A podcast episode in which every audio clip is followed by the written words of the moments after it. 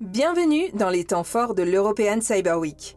Pour la septième édition consécutive, le pôle d'excellence cyber et ses membres, avec le soutien du ministère des Armées, de la région Bretagne et de Rennes Métropole, ont organisé l'European Cyber Week, premier forum européen dédié à la cybersécurité et à la cyberdéfense. Cet événement est co-organisé avec Hopscotch Congrès. Je vous emmène en immersion à Rennes, au cœur du couvent des Jacobins, pour revivre les temps forts de l'édition 2022. Les enjeux sociétaux autour de la cybersécurité sont nombreux et ils nous concernent tous et toutes en tant qu'usagers. Il n'y a pas d'exception, du plus jeune au plus âgé, quel que soit son milieu, son origine ou son parcours. Nous avons choisi de focaliser nos actions sur l'attractivité de la filière, encore trop souvent vue comme réservée à quelques-uns avec des profils très techniques. Cette année encore, nous allons continuer à promouvoir la place des femmes dans ces métiers en déconstruisant les stéréotypes qui y sont attachés et en montrant la grande variété des possibles. Nous le ferons évidemment en collaboration avec les différentes associations spécialisées et le témoignage de femmes aux parcours inspirants. Vous êtes acteur de la filière? Nous vous invitons à signer le manifeste pour plus de diversité et d'inclusion au sein du secteur. Pour en savoir plus, rendez-vous sur le site internet du pôle d'excellence cyber www.pôle-excellence-cyber.org. Pour ce premier épisode, nous vous proposons donc de revenir sur la première table ronde, Les femmes dans la cyber, un éventail d'opportunités, animée par Hélène Chinal, chargée de mission enjeux sociétaux au sein du pôle d'excellence cyber. 11% de femmes seulement dans les métiers de la cyber, d'après l'enquête de l'ANSI en 2021. Malgré de nombreuses initiatives, les femmes ne sont pas suffisamment incitées à investir ces métiers, notamment pour des raisons systémiques, culturelles et historiques. C'est la raison pour laquelle le PEC investit lui aussi sur cette thématique, notamment au travers des cadettes de la cyber qui ont été lancées en 2021, mais aussi en partenariat avec les associations dont l'objet même est de promouvoir la juste place des femmes dans les métiers de la cyber.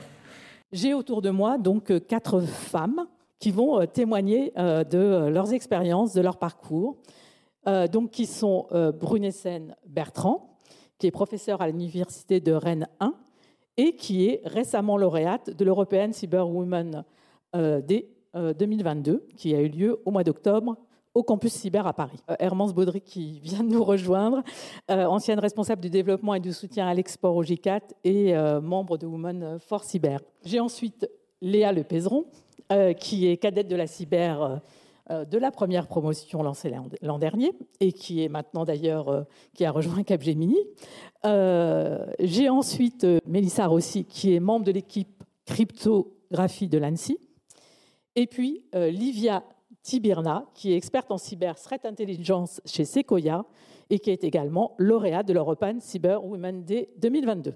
Et je vais d'abord vous poser une question euh, à chacune de vous sur ce que vous pouvez nous dire sur la manière dont vous êtes arrivé dans ces métiers euh, cyber, choix, hasard, opportunité.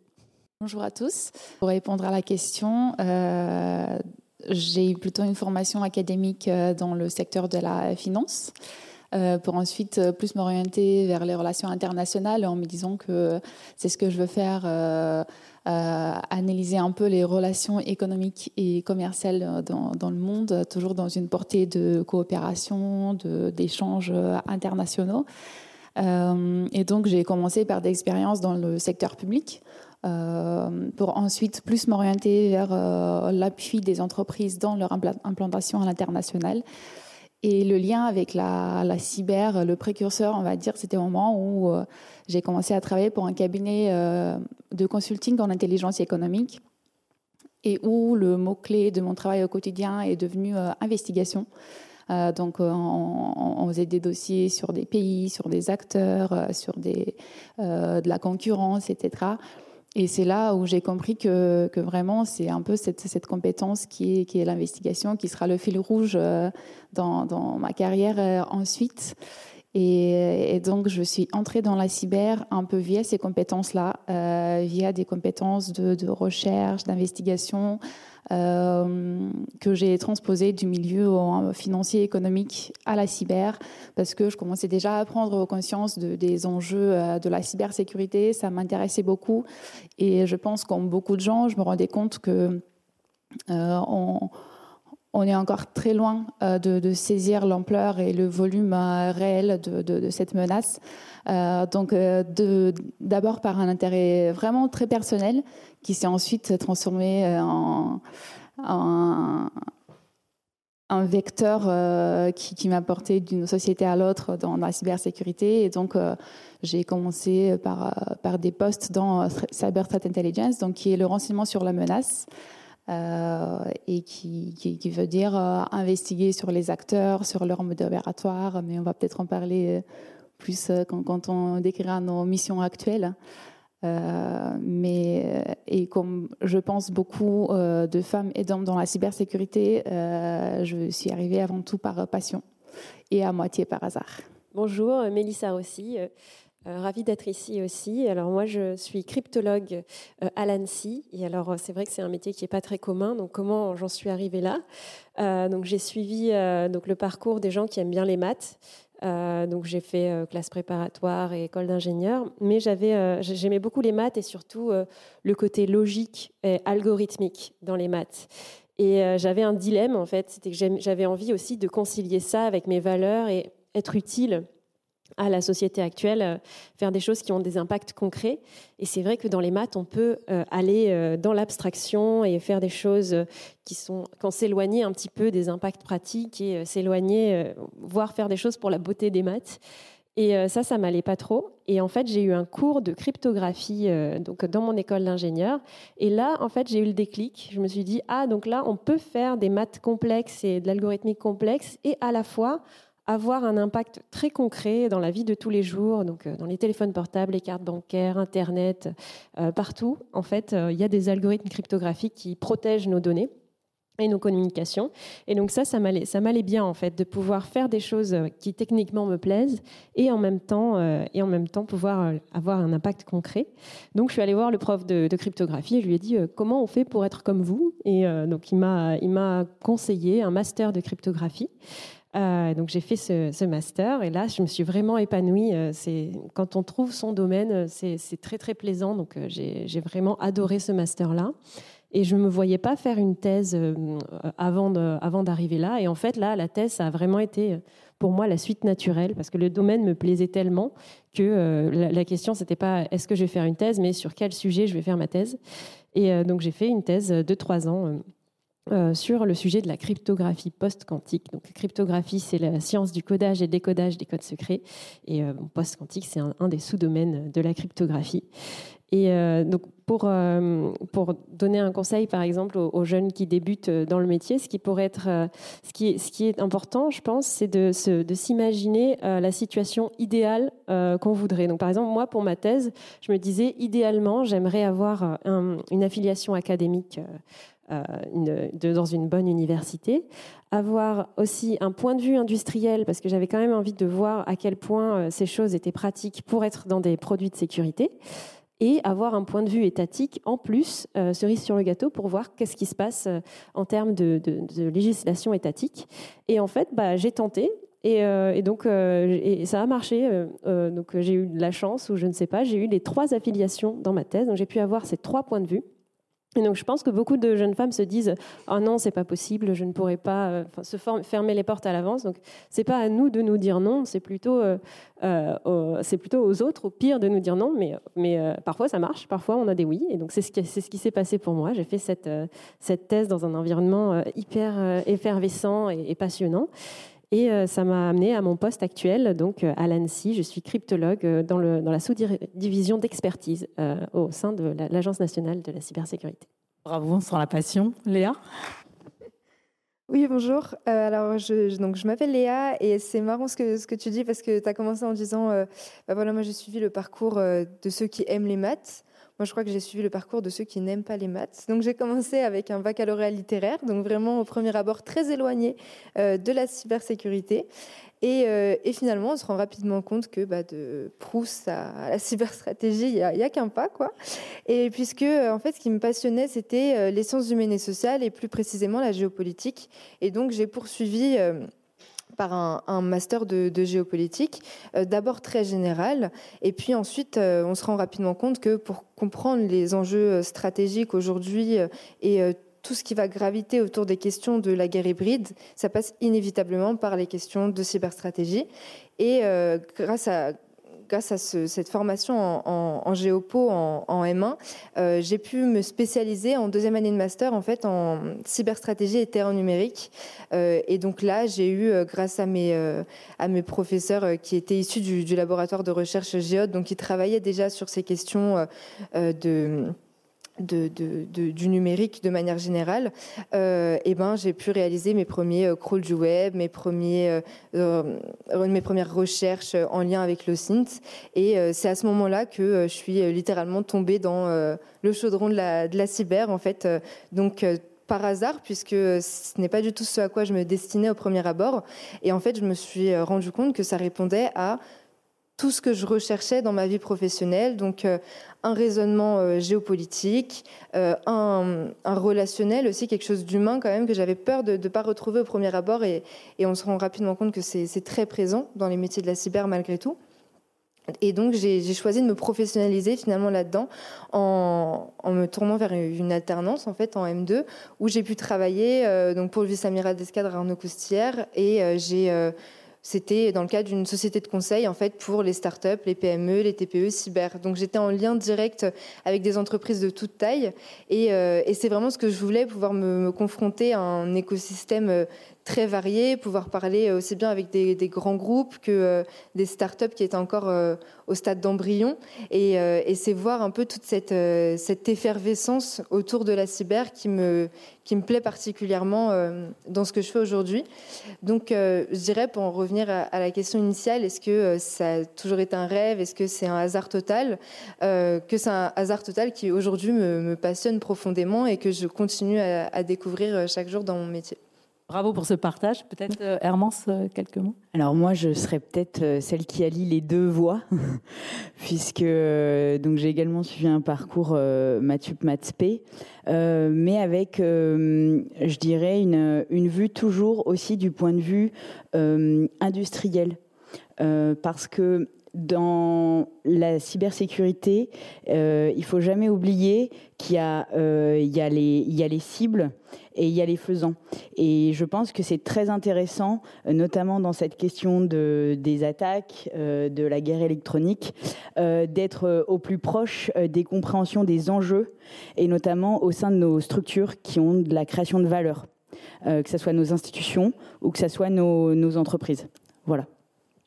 Donc c'est pour ça que d'autant plus dans l'industrie de défense, euh, puisque j'étais au plus proche au sein de mon ancien poste euh, du groupement des, des, industries de défense et de sécurité françaises. Et du coup, je propose de passer le micro à Brunet-Seine. Oui, merci beaucoup. Euh, je suis ravie d'être là aussi. Et euh, c'était intéressant de vous écouter parce que j'ai un parcours à la fois très différent et en même temps, tout ce que vous avez dit fait écho dans mon parcours à moi au choix. Alors, effectivement, il y a une part de hasard et peut-être aussi une part de passion, une interrogation sur bah, la, la, fonction sociale qui peut être la nôtre. Donc, moi, je suis professeur de droit, agrégé de droit public, spécialisé d'abord en droit européen et puis progressivement, en effet, euh, la, tentation de l'abstraction, ce n'est pas qu'en mathématiques, c'est aussi dans d'autres branches euh, euh, universitaires. Et bon, le droit, c'est quand même quelque chose de concret, mais c'est vrai qu'il peut y avoir aussi cette tentation de, de penser pour penser, de façon parfois un peu déconnectée des réalités sociales, économiques, etc. Et donc, alors moi, ça a été une approche un peu en entonnoir, par capillarité, c'est-à-dire que au départ, je me suis plutôt spécialisée dans le numérique de façon générale, pas spécialement sur les questions de, cyber. Et donc, bon, alors là, c'est très vaste, mais ça a été déjà euh, un, point d'entrée intéressant. Euh, voilà, c'était important pour moi d'avoir d'abord une vision un peu générale. Et puis, j'avais pas forcément, euh, j'aurais pas fait forcément le choix de la cybersécurité, de travailler sur le droit de la cybersécurité si finalement on m'avait pas proposé un projet d'être co-auteur d'un code de la cybersécurité qui a été euh, publié il y a quelques mois, où euh, voilà, qui était complètement euh, complètement nouveau parce que en fait le, droit de la cybersécurité, ben, c'est voilà, des petites choses par-ci par-là disséminées dans toute une série de textes et d'avoir un peu cette vie, alors d'abord ce rôle un peu pédagogique qui est le nôtre. Hein. Moi, je suis professeur d'université, donc cette idée de transmission a quelque chose forcément d'un peu d'un peu structurant. Euh, donc essayer de, rassembler, de, voilà, de, donner un peu à comprendre et de donner les moyens à tous ceux qui le souhaitent, et surtout pas qu'aux juristes, de pouvoir se, saisir de cette matière et puis aussi d'en faire apparaître les lacunes, les éléments qui doivent évoluer, etc. Et puis euh, il y a un côté aussi un peu intéressant. Alors on est un peu seul en droit sur ces sujets, mais la contrepartie, c'est qu'il y a quelque chose de très stimulant de, de sentir qu'il y a quelque chose qui est en train de se bâtir le droit de la cybersécurité, bon, il y, a, beaucoup de choses, mais il y en aura encore euh, bien davantage dans les mois, années à venir et, qui va évoluer. Et de se dire que voilà, on, est en train de saisir quelque chose qui est en, train de voilà en, marche, en construction, en cours de voilà quelque chose euh, en, cours d'élaboration avec beaucoup d'enjeux.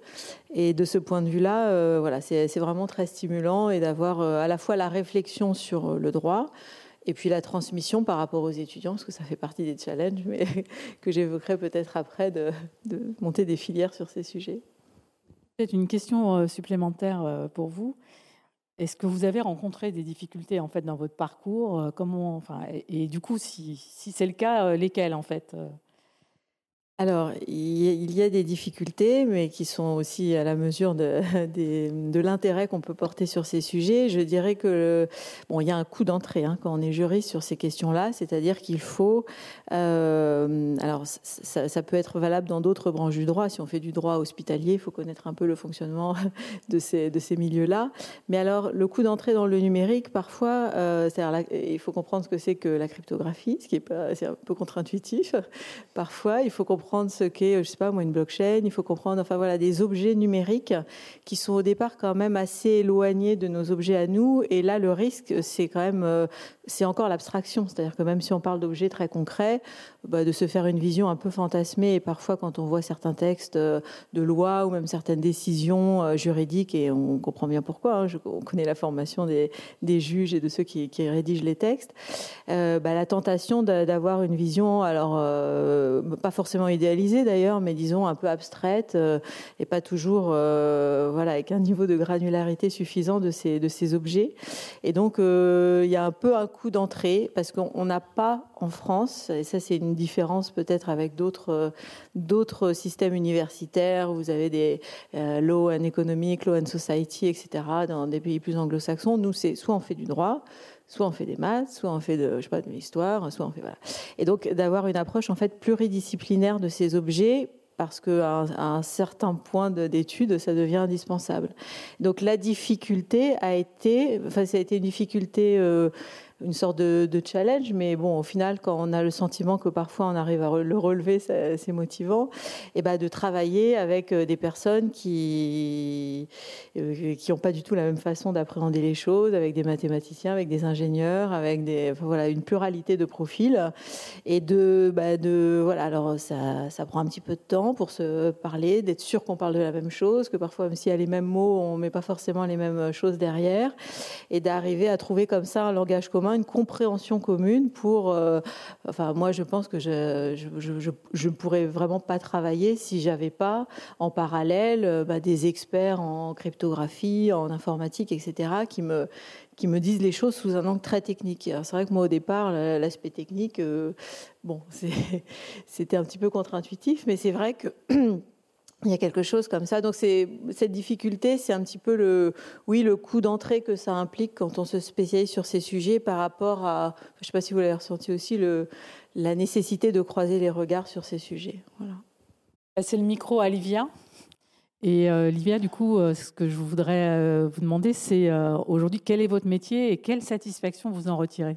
Euh, alors aujourd'hui, euh, qu'on l'appelle euh, Cyber Threat Intelligence ou renseignement sur la menace, mon métier consiste à essayer de connaître la menace cyber. Et ça s'articule dans, plusieurs aspects au quotidien. Donc, l'attaquant, on va dire l'acteur malveillant, est un peu au centre de, nos intérêts de recherche et d'investigation. Et ensuite, on va vraiment s'intéresser à tout son environnement, à tout son écosystème, quels outils ils utilisent, quelles techniques d'attaque, euh, quelle, est la géographie ou, les secteurs économiques qu'ils visent, etc. Et en fait, ce qui est, ce qui est enrichissant et porteur, et ça vient d'être évoqué, c'est l'aspect pluridisciplinaire. Euh, c'est vraiment... Euh, euh, un, plaisir au quotidien de, faire partie d'une équipe pluridisciplinaire et, surtout c'est enrichissant parce qu'en portant des regards différents sur la même menace, ça crée vraiment un, portrait assez complet et, j'ai eu également euh, euh, la satisfaction personnelle de pouvoir appliquer mes, compétences dans un secteur où, où j'aurais pas imaginé y être il y a encore quatre ans. Euh, donc tout ce qui est compétences linguistiques, par exemple, euh, sans doute, euh, vous, voyez ça passer également, qu'il y a des langues d'intérêt, notamment ce qui est arabe, chinois, russe. Donc là où la menace, où là, on a l'habitude de dire que la menace émerge, tout ce qui est compétences en relations internationales. Et j'ai eu également euh, alors je dis la chance, mais c'est sûrement pas le bon mot et c'est un peu erroné, mais de rentrer dans la cyber au moment où, euh, alors je pense quelques semaines après le déclenchement de, la pandémie euh, liée au Covid, et donc voilà quelques quelques temps après, il y a la guerre en Ukraine qui, s'est déclenchée, et en fait c'était aussi le moment où on s'est rendu compte que la cyber n'est pas que les, hackers en capuche ou n'est pas que les ingénieurs techniques qui travaillent derrière, derrière leur ordinateur, mais que les enjeux vont beaucoup plus vraiment euh, loin, loin de là. Et, euh, c'était voilà très intéressant d'appliquer, euh, de, de, de, de, faire aller ensemble, travailler ensemble des experts en géopolitique, des ingénieurs, des, des personnes qui qui, à leur quotidien, en fait, euh, vont, à la fois aller très en profondeur et creuser euh, jusqu'au mode opératoire euh, le plus basique de l'attaquant, et à la fois prendre de l'auteur, du, du, recul et essayer de placer ça dans un contexte très large, le contexte de la guerre, le contexte de la pandémie. Et, également, on va dire que dans la cyber, dans ce que je fais au quotidien, il est extrêmement intéressant de se dire je peux être un acteur qui va empêcher une attaque de se produire. Euh, comme notre logique est plutôt de, d'anticiper les menaces. Euh, donc c'est un peu à ça que sert la, connaissance de la menace. Donc euh, voilà, parce qu'on a beau à, faire des, fiches attaquants, mais si c'est après coup, voilà, c'est un peu moins intéressant.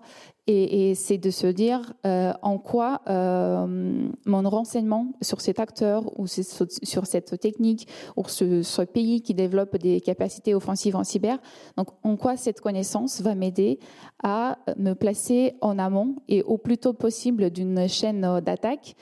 Et donc euh, son impact, on le voit vraiment ici, que ce soit par rapport à ses clients ou par rapport à, à l'écosystème cyber en général, parce qu'on est beaucoup dans le partage également, on essaie de... Voilà, c'est euh, la richesse de, de, la connaissance euh, réside surtout dans le partage, donc euh, c'est de se dire en quoi je peux anticiper pour pas devoir expliquer quand ça arrive. Euh, donc alors moi, je travaille à l'ANSI, donc c'est l'Agence nationale de la cybersécurité en France. Euh, et donc euh, on a un rôle d'autorité nationale en matière de cybersécurité et cyberdéfense. donc on est 600 personnes. Et donc moi, dans cet écosystème, je travaille dans la sous-direction d'expertise dans un laboratoire de recherche en cryptographie. Et notre rôle, comme en, tant que cryptologue à l'ANSI, c'est d'aider à sécuriser les systèmes et les données très sensibles ou, classifiées. Euh, donc, euh, euh, plus concrètement, on n'intervient pas directement quand il y a des attaques, mais on est plutôt dans la recherche amont, dans le, côté, où on se pose pour réfléchir aux problèmes et essayer de, prévenir en fait les, attaques. Et donc, nous, en tant que cryptologue, on intervient soit en amont, donc on va faire des, des recommandations, des conseils publics, publiquement accessibles en ligne où on va dire bah, cette attaque mathématique, elle, elle a cette puissance, donc pour se protéger, il faut absolument utiliser telle ou telle méthode, ce genre de choses.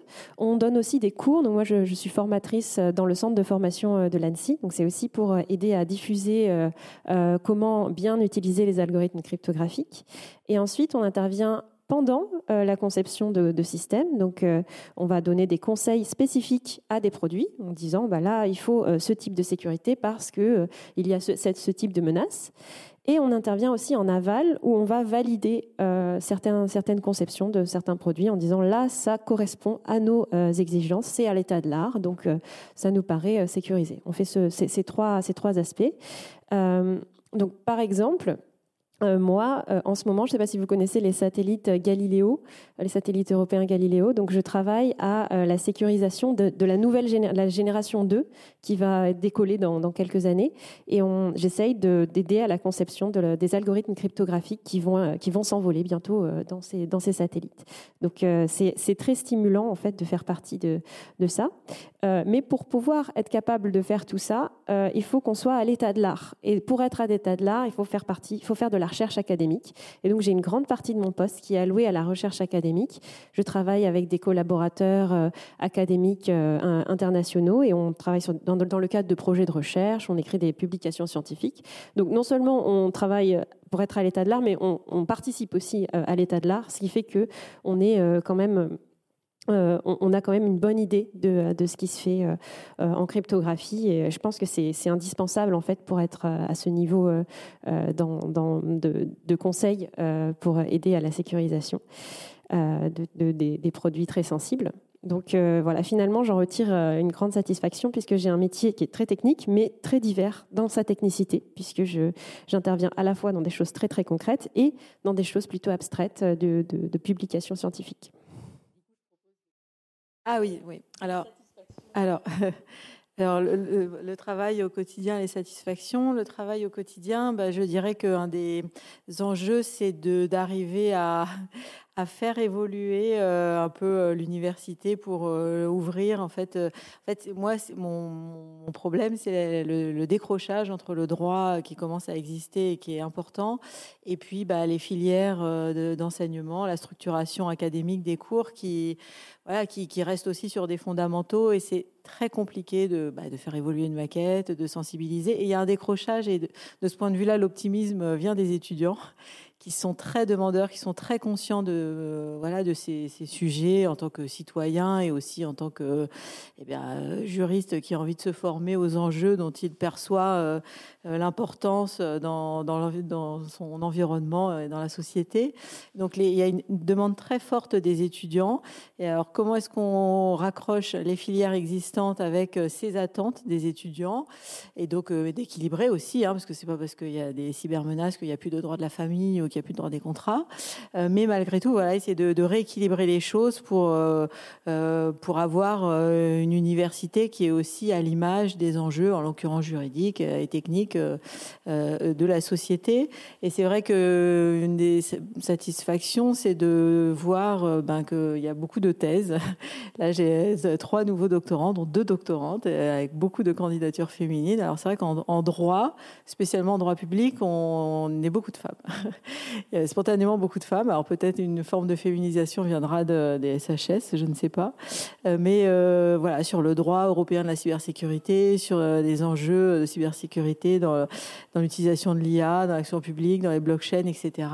Et donc, et, alors pour chacun de ces contrats de recherche, hein, parce que je, je, pense que pour un étudiant, il réfléchit hein, avant de s'engager dans une thèse avec ce que ça peut impliquer il y a un nombre de candidatures, il y a une, attente des, oui, des étudiants qui est alors en France et dans le monde quand on voit le nombre de, candidatures qu'on reçoit sur ces sujets-là, c'est voilà. Donc ça c'est quand même une source d'optimisme et qui donne envie de continuer à voilà. Et donc euh, donc il y a cet aspect très académique et puis il y a l'aspect aussi euh, tous les projets de recherche qu'on peut construire en pluridisciplinaire avec euh, avec aussi bien des laboratoires de recherche, IRISA et autres à l'université de Rennes 1, INRI évidemment, mais aussi en lien avec le tissu, l'écosystème économique qui, alors en plus, moi je suis à l'université de Rennes, hein, donc on est bien entouré entre effectivement le pôle d'excellence cyber et puis toutes les, toutes les entreprises ou même, je pense à l'IRTBicom aussi, qui, sont, qui nous permettent de mener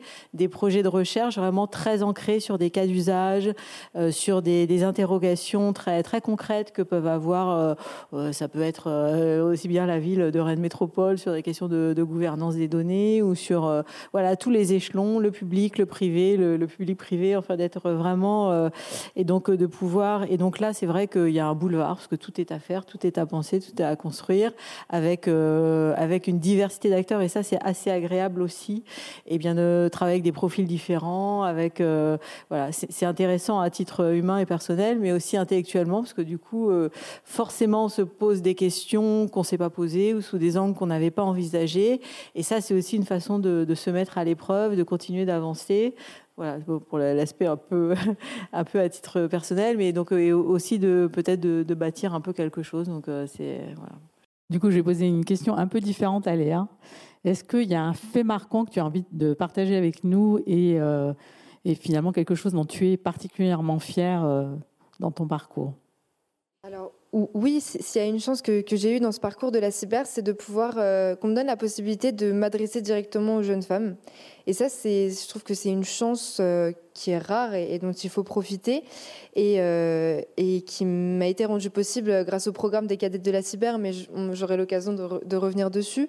Euh, on a pu, il y a quelques mois, par exemple, participer à un podcast diffusé sur France Culture où on a pu directement s'adresser aux jeunes femmes, présenter la diversité des profils et leur dire, bah voilà, si tu t'intéresses aujourd'hui au droit, eh ben, tu as ta place dans la filière cyber. Si tu t'intéresses, si tu aimes les mathématiques, les sciences politique ou les langues, eh ben, il y a toute une diversité de métiers euh, liés à la cyber qui, t'attendent. Et, euh, et c'est cette, euh, cette possibilité de, pouvoir s'adresser directement à ces jeunes femmes et échanger avec elles dont, dont, je suis particulièrement fière, puisque à la suite de ce podcast, on a reçu des emails, des, des, messages sur LinkedIn de, jeunes femmes, alors soit au lycée, parce que ce serait un peu utopique de croire quand même que dès le collège, elle nous écoutait sur France Culture le samedi après-midi, mais quand même.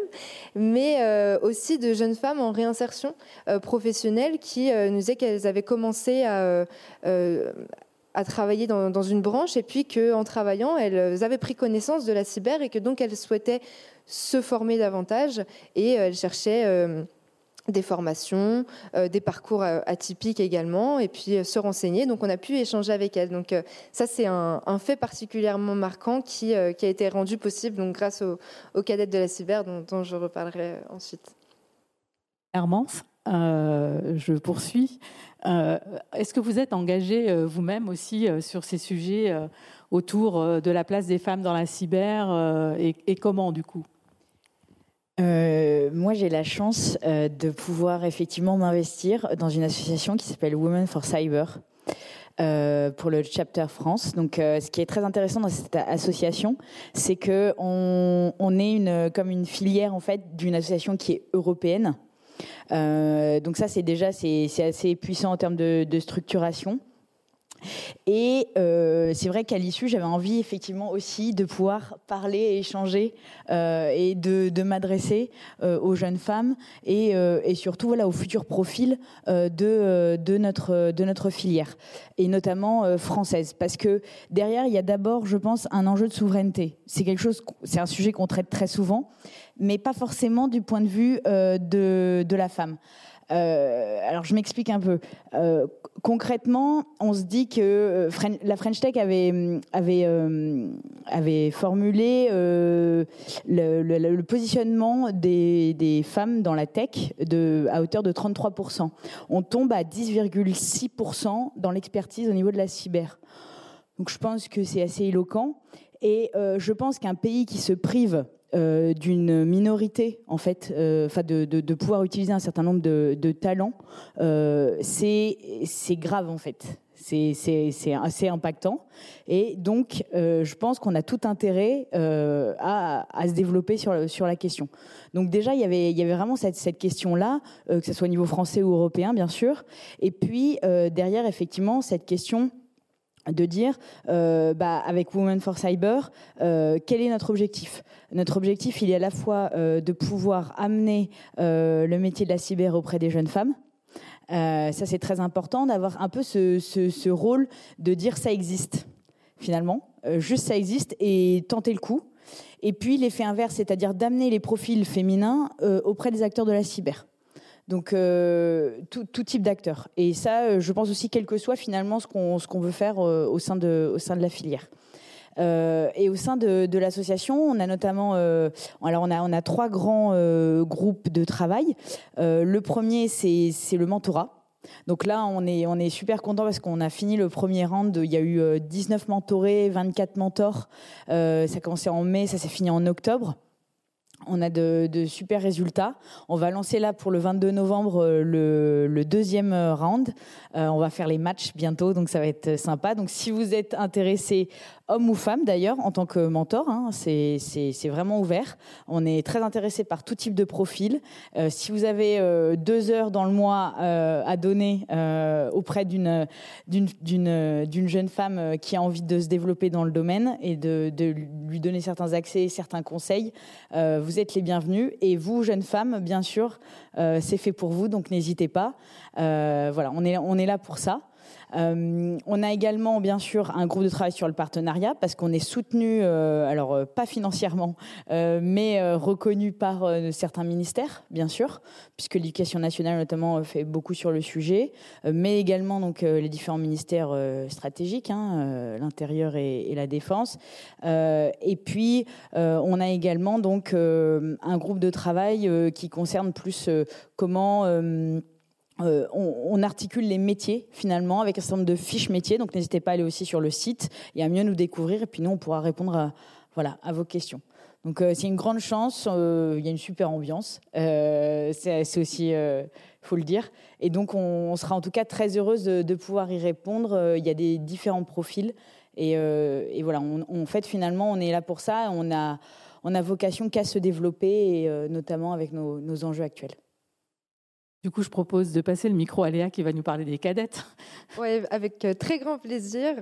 Euh, moi, j'ai eu la chance de faire partie de la première promotion des, cadettes de la cyber. Et à l'occasion de l'European Cyber Week, on euh, accueille la, deuxième, la seconde génération des cadettes de la cyber, dont certaines sont, sont dans la salle. Donc, je suis ravie de, d'embarquer dans cette aventure avec vous. donc, pour contextualiser, les cadettes de la cyber, c'est un programme qui a pour vocation d'encourager les jeunes femmes en fait, à se tourner vers les métiers de la cybersécurité. Euh, et donc, ça passe par un système de parrainage et de marrainage. Donc, les, les cadettes de la cyber ont, la chance de recevoir de figures fortes euh, du monde de la cyber, un certain nombre de, parrains et marraines. Donc, Guillaume Poupard, par exemple, était euh, parrain de la première, d'une des, des, cadettes de, la première promotion. Et en échange, les, les cadettes, et c'est, c'est un pan du programme qui me tient particulièrement à cœur, ont euh, pour mission d'aller dans les collèges et les lycées sensibiliser les jeunes euh, de manière générale sur euh, les, enjeux qui gravitent autour de la cyber, mais aussi ben voilà, d'aider les, jeunes à se, tourner vers ces métiers. Donc on a par exemple été dans des collèges, dans des lycées où bah voilà, on essaie de les sensibiliser un petit peu sur euh, les risques euh, liés euh, au numérique de manière très générale. Donc, on, parlait avec eux de leur utilisation des réseaux sociaux, de comment on pouvait surveiller son, son image et ce qu'on ce qu'on divulguait sur Internet. Mais également, voilà, on avait les premières questions qui arrivent en première et en terminale sur, sur l'orientation. Et tout l'enjeu pour nous, c'était de les embarquer et leur montrer que eh ben, ça pouvait leur parler la cyber parce qu'effectivement, on s'est rendu compte qu'il y avait encore beaucoup de, de stéréotypes qui, qui autour de ces métiers. Euh, et en fait, on, essaie presque de faire du cas par cas en leur disant, bah, OK, dans, dans quoi tu te dans quoi tu te projettes, comment tu te vois plus tard, et, leur montrer que c'est possible en fait que que ce profil atypique qu'ils ont, et eh ben on le retrouve dans les métiers de la cyber. Donc ça c'est cette sensibilisation et cette valorisation des, métiers de la cyber, c'est euh, un pan euh, central euh, du programme des cadettes de la cyber. Et donc ça passe par une sensibilisation dans les collèges et les lycées, mais également dans les médias. on essaye de voilà d'être présent à la radio, dans différents dans différents journaux. Par exemple, il y a un, article aussi qui est paru dans, le monde informatique. On essaie de toucher un maximum de personnes comme ça. Et puis aussi d'être euh, présente sur les réseaux sociaux, puisque euh, on se dit que c'est comme ça qu'on va attirer euh, un maximum aussi de, jeunes. Donc, en essayant de, participer à des campagnes de, sensibilisation, que ce soit par exemple la journée européenne dédiée à la cybersécurité. On était présente à ce moment-là. On a essayé de participer à un certain nombre d'événements aussi de networking pour pour favoriser les, échanges en direct.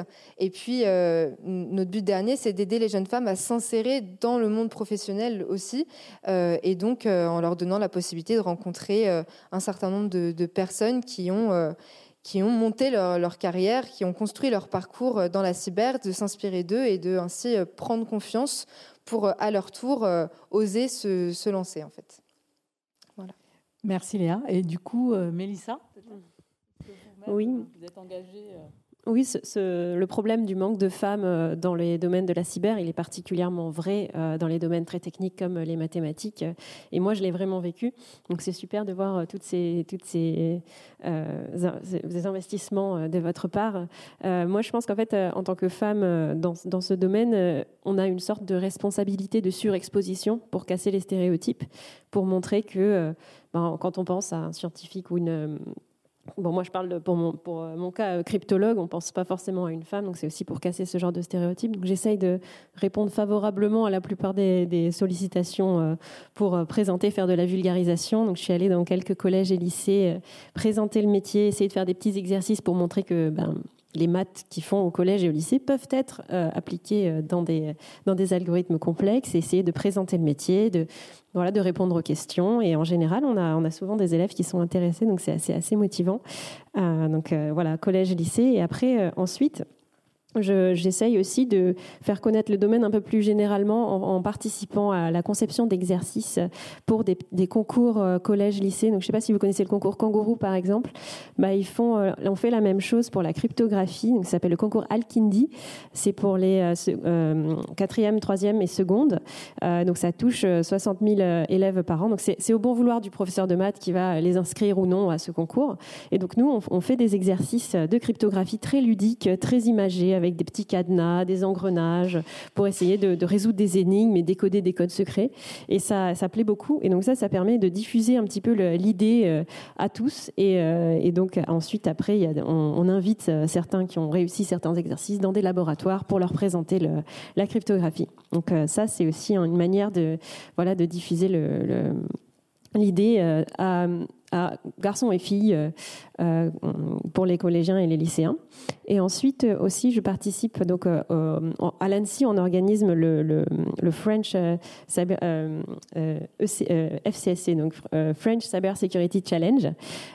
c'est un challenge pour des plutôt plus tard, donc 18-25 ans, où il y a des challenges de cryptographie, donc un peu plus difficiles que Alkindi, donc mathématiques, à faire des, des, petits codes pour essayer de retrouver des drapeaux. C'est un, CTF, comme il va y en avoir pendant cette européenne Cyber Week. Et, et donc comme ça, on va sélectionner euh, l'équipe euh, de, France de cybersécurité qu'on va euh, coacher et amener à la Coupe d'Europe, l'Européenne Cyber, Cyber Security Challenge. donc là aussi, on essaye de diffuser ça et d'essayer d'avoir le plus de femmes possible qui participent à ce domaine. Donc c'est une autre voie que de venir dans les lycées, c'est une autre voie pour présenter le domaine de manière un petit peu ludique aux garçons et filles jeunes, pour essayer d'avoir plus de collègues féminines un jour. En fait, euh, le premier point dans votre engagement, c'est d'être ici dans cette table ronde. Euh, et donc, euh, il y a aussi le sepsis qui est finalement représenté dans son action à la fois par Livia et Brunessen, puisque elles ont été lauréates du, de l'européenne Cyber Women Day organisée par le sepsis, qui est aussi extrêmement engagé pour la mixité dans les métiers de, de la cyber. Donc, je vais conclure par une dernière question que je vais poser tour à tour à, vous d'abord, qui est est-ce que vous avez envie de donner un conseil voilà, un conseil un peu personnel sur pourquoi faut-il rejoindre les métiers de la cyber? Alors je commencerai par, euh, il est toujours bon de se poser des questions. Donc si vous avez un doute, euh, allez-y. Je pense que euh, on a toujours plus de chances d'arriver là où on veut si on vise haut. Donc je pense que voilà pour ma pour ma part, euh, j'ai commencé euh, au vente en direct d'Assosystème. Après, je suis partie en ambassade pour euh, aider les entreprises sur ce sujet. Et puis, je suis revenue pour le groupement de défense et, de, et de sécurité des entreprises françaises. Et finalement, aujourd'hui, je travaille pour une entreprise, Relia 2S, qui est sur tout ce qui est interception de signaux flux GNSS. Donc, globalement, je pense que dans une vie, il y a plein de métiers différents autour de cette filière. Et il y a plein de manières de pouvoir s'épanouir et c'est plutôt grisant de se dire que euh, on est dans la tech, c'est-à-dire que la science elle est quand même faite pour euh, bah, pour améliorer le monde de demain et euh, et travailler à des systèmes qui ne sont pas encore conçus, qui n'existent pas encore. Donc voilà, moi je je dirais soyez soyez ambitieux, ça ça ne peut que payer et vous plaire. Oui, alors en conseil, bah, je voudrais m'adresser, directement en fait euh, à, ces jeunes femmes qui se questionnent encore aujourd'hui en leur disant bah, d'oser et de pas de pas se prendre le risque de se poser la question est-ce que je suis légitime ou pas à accéder à ces métiers c'est la demande est présente. Euh, Guillaume Poupard, lors du dernier forum international de la cybersécurité, il parlait encore d'une pénurie de talents dans cette filière. Donc on a vraiment besoin de vous et le sentiment d'illégitimité, il n'a pas du tout sa place. Peu importe euh, votre filière, peu importe le parcours que vous avez eu avant, euh, on a besoin de, personnes très tournées vers la recherche autant que de personnes qui se sont professionnalisées très jeunes. Donc vraiment, osez révéler votre talent, osez aller à la rencontre des acteurs et, montrer l'étendue de ce que vous savez faire. Et du coup, Livia? Euh, moi, j'irais sûrement dans le même sens euh, que mes collègues euh, en disant qu'il faut vraiment essayer de ne pas entrer dans ce cadre très restrictif qui est ce n'est pas mon profil. vous savez, dans, la cybersécurité, comme dans d'autres industries actuellement, le terme de profil type est évoqué de moins en moins. Il n'y a pas de profil type en fait, et je vous invite vraiment à plutôt prendre conscience de vos qualités, de vos compétences, connaissances, de vos valeurs, et d'essayer de, de vous demander quoi ça peut être enrichissant, euh, bah, en l'occurrence pour le secteur de la cybersécurité. Et sans attendre de réponse, je peux vous assurer tout de suite que c'est extrêmement enrichissant pour une gamme extrêmement large de métiers dans la cybersécurité.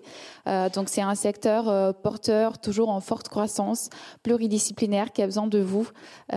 osez, comme, comme ça a été déjà dit, et puis soyez audacieuse et confiante. Alors, merci beaucoup. En fait, je veux vous dire que vraiment vos témoignages nous ont montré excellence, innovation, engagement, variété. Euh, vraiment un grand merci. À titre personnel, vraiment, vous nous avez inspirés. Merci. Cet épisode est à présent terminé. Retrouvez-nous du 21 au 23 novembre 2023 à Rennes pour la huitième édition de l'European Cyber Week. Rendez-vous sur le site de l'événement www.european-cyber-week.eu ou sur le site du pôle d'excellence cyber. À bientôt!